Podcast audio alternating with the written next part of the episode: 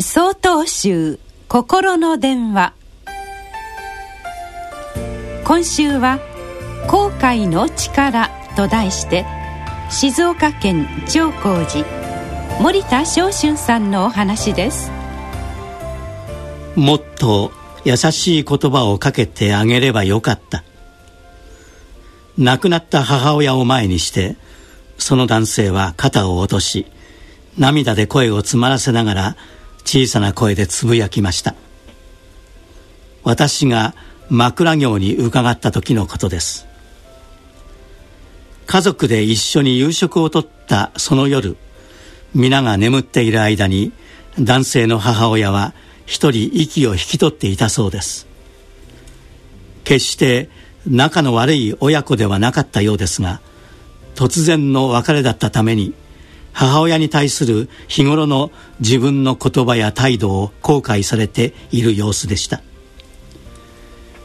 私は涙ぐみながら後悔されているその方のお話を聞きその方の母親に対する愛情の深さを感じました。そして後悔の大きさは愛情の深さなのだと思いました。私たちは家族や友人を言葉や態度で思わず傷つけてしまうことがあります。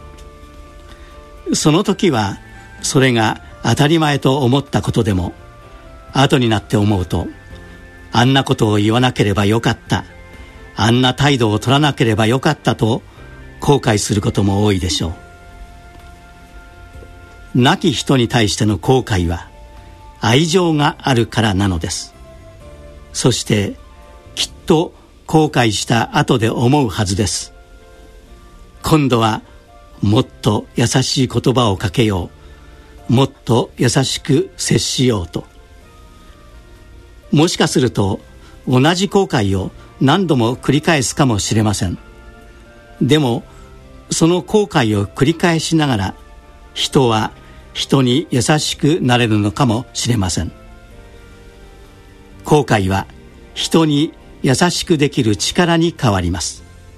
後悔は生き方を変える力に変わります。私たちは後悔した時こそその思いを大切にしなければなりません。時に後悔は私たちを後押ししてくれる大きな力となるのです。